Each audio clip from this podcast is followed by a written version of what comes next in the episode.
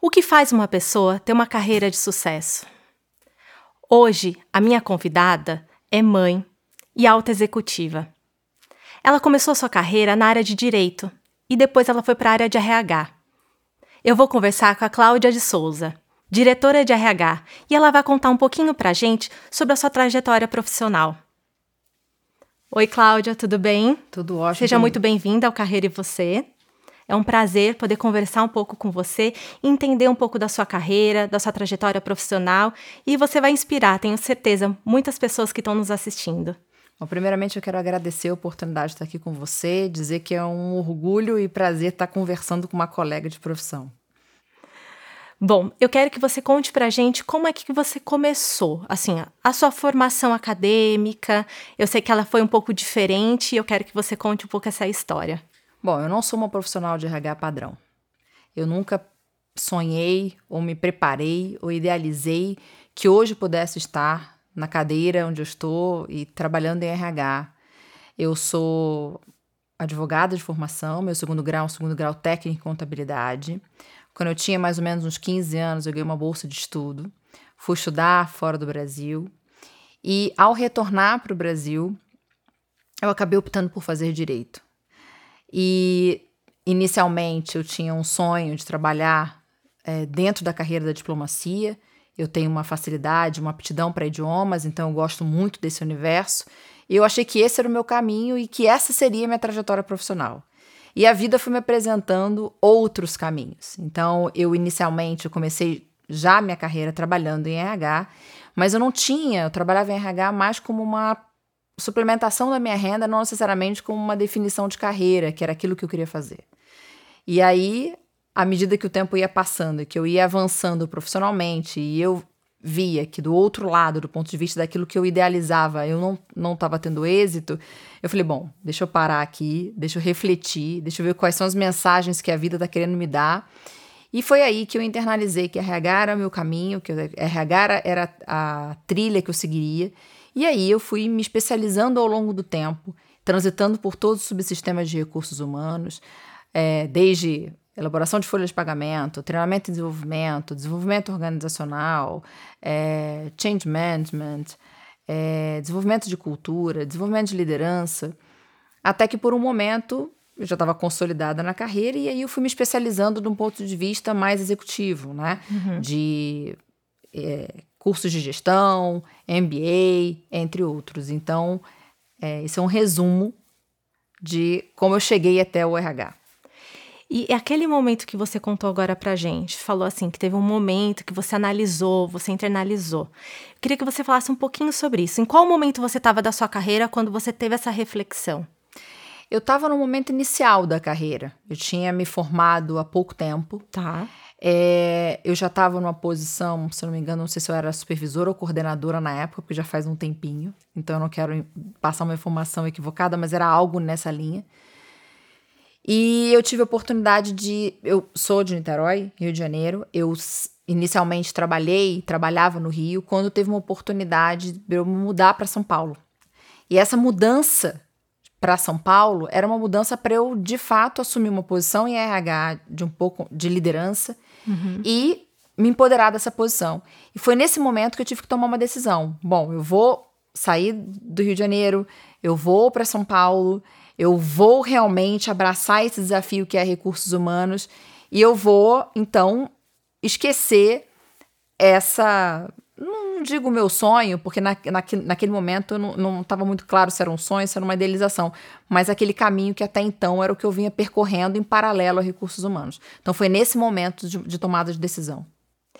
E você é uma líder, né? Sou.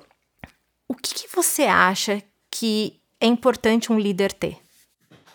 Eu acho que o líder tem que ter compaixão. O líder tem que entender que você um dia esteve no lugar dessas pessoas que alguém te estendeu a mão, alguém te ajudou, alguém acreditou em você. Eu acho que ao longo da minha carreira, muitas pessoas acreditaram em mim. Muitas pessoas me deram oportunidade. Eu brinco que é, a vida coloca, né? Eu não quero filosofar sobre religião, mas coloca anjos nos nossos caminhos, né? Pessoas que estão ali para nos ajudar e que no primeiro momento você não entende muito bem ao certo o que, que aquela pessoa está fazendo ali, ou o que, que ela está querendo te ensinar, ou por quê, ou o quê. Sobretudo quando você está no momento inicial da sua carreira, que você é jovem, tem tanta energia, tem tanta expectativa, tem tanta ansiedade, né? Então eu acho que a vida foi muito misericordiosa, muito generosa comigo em colocar pessoas assim brilhantes, não só do ponto de vista técnico, mas do ponto de vista da generosidade, de me estender a mão. Então, é, eu procuro hoje em dia dar oportunidade para todo aquele que está ao meu redor. Uhum. Eu digo para todo, todo mundo que trabalha comigo: o céu é o limite. Você quer subir naquela montanha? Então vamos subir aquela montanha. Porque para mim não, não existe, não tem limites, sabe? Tudo é possível quando a gente se dedica e quando a gente corre atrás. E você lembra de uma pessoa que foi um marco para você, que você pode compartilhar com a gente? Eu tive algumas pessoas. É, eu tive um líder incrível é, no início da minha carreira, que foi um divisor de marcos pra, marco para mim. Eu tive um líder na época que eu trabalhava numa empresa de consultoria que foi, foi e é um exemplo de ética, de correção, de acreditar no ser humano, de liderança, uhum. um líder nato. É, e eu tive uma outra pessoa que também que esteve ao longo da minha vida e me acompanha, mesmo tendo sido bem no início da carreira, mas ela sempre quando eu tenho alguma dúvida, sempre quando eu tenho alguma, é, algum questionamento, é para ela que eu ligo, que eu procuro. Como se fosse um mentor. É. Então eu tenho essas, essas três pessoas, assim, me marcaram muito ao longo da minha trajetória profissional. Que legal. E aí o que eu queria que você falasse um pouquinho pra gente. Você tem aí no seu currículo muitos cursos, duas formações super importantes. Uhum. Como que você buscou se especializar, fazer essas, essas, esses cursos que você queria? Como é que foi para você? Bom, é, de novo, se eu for voltar na minha trajetória de vida e mencionar de novo essas, essas coincidências que não são coincidências. Então, algumas foram cursos que algum colega meu falou: olha, eu acho que você deveria agora fazer determinado curso, porque isso vai te agregar, isso vai contribuir para o seu desenvolvimento profissional. Outros foram cursos que eu busquei, me interessei e conversei também com algumas outras pessoas que falavam: olha, esse curso aqui eu faria, esse outro curso aqui eu não faria. E é, eu acho que mais do que isso, é, eu sempre compartilhei muito é, os meus desejos, os meus anseios com os meus chefes. Então eu sempre conversava assim: olha, eu penso em fazer esse curso. Você acha que esse curso, além de contribuir tecnicamente, ele também vai contribuir para o meu desenvolvimento aqui na empresa? Ótimo. Porque muitas das vezes a gente se é, a gente vai fazer um determinado curso, a gente se dedica, porque fazer um curso não é só fazer um curso, é dedicação de tempo, uhum. é dedicação de energia. Dependendo do seu estágio de vida, você vai se privar de contato com a família. Se você tem filho, de uma demanda. Então, você tem que ponderar e entender quais são os cursos que de fato vão contribuir para a sua jornada profissional. O que de fato vai fazer diferença lá na frente. Uhum. Muito bom. E quais são os cursos que você acredita que uma profissional de RH teria que ter? Hum, é uma pergunta difícil de responder. Porque não eu não um sou nome específico. Eu não sou a melhor coisa... pessoa para falar disso, eu não sou expert, né? Uhum. Mas eu diria que hoje o, um dos diferenciais dos profissionais de recursos humanos são aqueles que têm uma visão estratégica. Tá. Um olhar diferenciado do RH, que conseguem colocar o RH numa posição de parceiro estratégico do negócio. Antigamente, o RH era visto como uma posição operacional. Uhum. Ainda é uma posição de back-office, mas ele se torna relevante quando ele coloca o indivíduo numa posição de contribuir para o desenvolvimento do negócio. Né? Quando ele faz com que o resultado dele, daquele colaborador, impacte o resultado do negócio de uma forma positiva. Então, eu entendo que qualquer curso relacionado à parte estratégica ao desenvolvimento de um strategic thinking, eu acho que vai contribuir. Em paralelo a isso, dependendo de como você está direcionando a sua carreira, se você opta em ser um generalista ou um especialista, você também precisa escolher alguns cursos que venham te dar uma musculatura para aquela para aquela atividade que você quer exercer.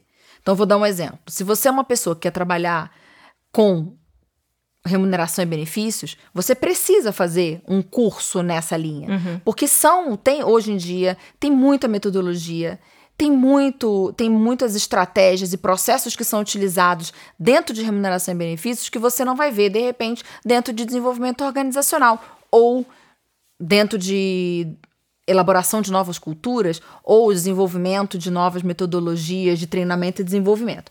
Então, dependendo de como você está traçando esse seu desenvolvimento, você precisa olhar de uma forma mais, eu diria, como se fosse um Y. Uhum. Apesar de você ter profissionais hoje em RH que são profissionais generalistas e tem profissionais que são profissionais mais especialistas. Cláudia, o que, que você acha que falta hoje nas organizações? Eu acho que falta mais crença no ser humano. Eu acho que as organizações é, ainda olham é, para o ser humano sem entender que por detrás daquela pessoa tem uma história. Que a pessoa tem seus desafios, mas é uma via de mão dupla. Sim. Então, eu, eu acho que as, as, as empresas ou organizações onde olham para o indivíduo de uma forma mais empática, é, de uma forma mais a entender que aquele indivíduo ele tem talentos, ele tem capabilities, ele tem skills que podem contribuir para a organização chegar onde ela, onde ela deseja do ponto de vista do resultado, porque não vamos ser hipócritas, as organizações estão aqui buscando o resultado. Sim, lucros. Lucro, é, eu acho que aí está o diferencial. Quanto mais o colaborador se sente motivado, engajado, parte do negócio, que ele está contribuindo para aquele resultado, eu acho que aí você tem um, um colaborador comprometido a sempre estar tá se superando, uhum. né? E saindo da sua zona de conforto. Quando você faz uma entrevista para um cargo, não vamos falar que cargo especialista ou qual cargo uhum. for, mas o que, que você olha para as pessoas, geralmente? O que, que te chama atenção, geralmente, numa entrevista? O quão essa pessoa é verdadeira. O quão ela é autêntica. Com ela e com a história dela e aonde ela quer chegar. Ter um objetivo, né? Profissional. O que, você acha importante para você conseguir desenvolver pessoas, desenvolver talentos dentro das organizações? Eu acho que é muito importante quando o seu time, quando os seus liderados confiam e acreditam em você.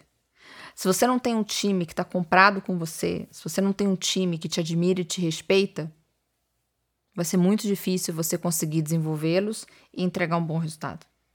Teve algum momento na sua carreira que você pensou em fazer uma outra transição ou que foi um momento muito desafiador para você? Sim. Sim. Eu já, eu já, em alguns momentos eu já, já pensei em desistir de RH. E aí, eu acho que nesses momentos é que existem aqueles seres que são colocados no nosso caminho que falam: não, precisa ter resiliência, você precisa ter equilíbrio emocional, você precisa acreditar que o que aconteceu é aprendizado e que você vai suceder. Suceder não no sentido de você ter sucesso, mas suceder de você conseguir transpor aquela situação, de você conseguir vencer aquele obstáculo. Sucesso não necessariamente quer dizer uma promoção. Sucesso não necessariamente quer dizer um êxito profissional, mas sucesso é você ser resiliente viver e viver e conseguir transpor aquela barreira que até então você achava impossível, inalcançável ou muito difícil. Qual é a definição então para você de sucesso? Sucesso é quando eu posso olhar para trás e ver que eu estou contribuindo e deixando um legado na vida das pessoas. Isso para mim é sucesso. Eu consegui de alguma forma impactar a, vida das pessoas que estão ao meu redor. Eu tenho uma pessoa que eu tenho muito apreço que ela fala que se cada um de nós conseguisse tocar 20 metros, o mundo seria muito diferente. Então, se eu conseguir chegar nos meus 20 metros de uma forma positiva, isso para mim é sucesso. Quais são as suas três principais características? Eu sou uma pessoa extremamente determinada. Dá para perceber. Eu sou uma pessoa que eu sou extremamente destemida. Apesar de na minha intimidade eu ter os meus momentos de insegurança e de e de medo, como qualquer ser humano falível. Sim. E eu sou uma pessoa que eu sou extremamente positiva. Dificilmente você vai tirar a positividade de mim. Mesmo que o mundo esteja caindo, eu vou acreditar que vai dar tudo certo no final. Já contou muita coisa pra gente aqui, mas eu queria que você escolhesse uma história, algum momento que para você você possa inspirar as pessoas que estão assistindo. Bom, vou falar do meu momento inicial da minha carreira. Tá. Assim que eu voltei do intercâmbio, eu entrei numa empresa multinacional e é, eu entrei como atendente de call center bilíngue, porque eu só sabia falar idiomas, eu não tinha experiência profissional alguma. E era aquilo que eu sabia, era aquilo que eu sabia, não, era aquilo que eu poderia oferecer para a empresa naquele momento e era o que a empresa precisava, né? Uma profissional que atendesse bem os clientes por telefone. É, nos primeiros 45 dias, estava indo tudo bem, até que uma pessoa na estrutura de RH teve um problema de saúde e precisou se afastar. E alguém precisava cobrir esse afastamento. E aí, quando eu digo que as oportunidades são colocadas no nosso caminho e a gente precisa entender que se alguma coisa acontece no nosso caminho, aquilo que está acontecendo é o melhor para a gente, mesmo que a gente não tenha visibilidade, entendimento naquele momento. E aí foi quando tudo começou em RH, né? eu fui colocada para cobrir essa licença, essa ausência em, na área de recursos humanos, e foi onde o RH foi apresentado para mim. Eu tive uma mentora incrível, que é uma dessas três que eu mencionei para você, de uma generosidade, de um coração gigante, e que me ensinou que para a gente poder ser bem sucedido profissionalmente, uma das características é a resiliência. Uma das características é a gente acreditar que a gente pode. Então, naquele momento, eu achava que eu não sabia absolutamente nada e realmente não sabia, mas eu fui é, agraciada por uma gestora que realmente acreditou em mim e me deu a oportunidade de aprender algo extremamente novo e conhecer uma, uma carreira que tem me consolidado e tem me colocado em, diante de oportunidades incríveis. E você estava também já preparada também, né? Eu acho que a vida tinha me preparado, mas naquele momento eu não tinha essa visibilidade, eu era muito nova, então é, eu tinha um de, eu, eu, tinha uma insegurança muito grande, né? Eu me sentia ainda, uau, o que, que é isso aqui? Para onde eu vou? Tô fazendo direito? Será que é isso? Eram muitas perguntas que eu tinha naquele momento da minha da minha carreira. O que, que te inspira? Bom, tem algumas coisas que me inspiram, mas atualmente o que mais me inspira e a maternidade me colocou nesse lugar é minha filha. É... Tudo que eu faço, como eu faço, a forma pela, como, como eu penso, eu lembro muito dela, né? A Helena, ela tem uma... Primeiro que a Helena tem o dom da eloquência. Ela fala muito bem, ela se coloca muito bem. Além disso, ela tem uma pureza, ela tem uma capacidade de ver o belo, a generosidade, nas pessoas, que para mim é um exercício, porque com maturidade a gente vê algumas coisas, né? Uhum. E a gente uhum. fala, putz, será? Então, sempre quando eu tenho que fazer alguma reflexão, quando eu tenho alguma situação de trabalho mais complexa, pelo incrível que pareça, eu penso na minha filha. Como ela faria, como ela não faria, para trazer a pureza para o meu dia a dia do trabalho. Além do que, eu quero ser uma inspiração para ela também, para que ela possa se estudar, se dedicar correr atrás dos sonhos dela, daquilo que ela acredita que seja a carreira que vá satisfazê-la profissionalmente. Então, uma das razões de eu me dedicar tanto profissionalmente, de eu estar sempre num processo de aprendizado, de eu buscar fazer pelo, pelo meu time ou pelas pessoas que estão ao meu redor, também tem esse, essa inspiração chamada Helena. Muito legal. E, e, e, o mais bonito de ouvir você falando, porque geralmente as mães falam assim: ah, é, eu busco o melhor para o meu filho, mas você tem uma coisa que você busca também a qualidade que ela apresenta para você, como que ela faria isso em tal situação, né? Que é o que você falou, a leveza, né? A pureza. Isso é muito bom, porque é uma sinergia entre vocês duas, né? Sim. É, a nossa relação é uma relação mais de amizade do que necessariamente de mãe e filha. É, eu também acrescentaria nessa, nessa questão da inspiração meu marido, porque eu brinco que um dia que eu, quando eu crescer eu quero ser igual a ele, né? Primeiro porque ele é um profissional incrível, ele é brilhante profissionalmente. Então você olha, você olha para ele e fala assim, uau, quando eu crescer eu quero ser igual a essa pessoa. Então tem esse esse aspecto.